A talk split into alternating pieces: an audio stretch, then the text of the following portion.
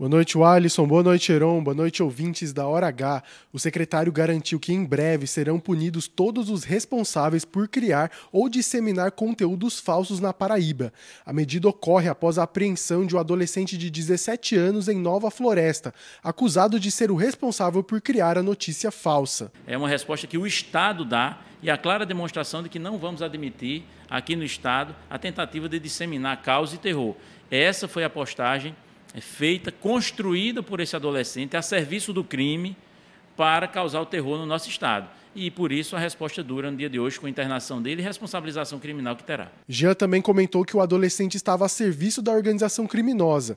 A ideia era causar terror na Paraíba para que as autoridades perdessem o foco nos ataques no Rio Grande do Norte. A partir dessa apreensão, o Ministério Público, através do GAECO ou da Polícia Civil, vai aprofundar as investigações. Leonardo Abrantes na hora H, o dia inteiro em uma hora.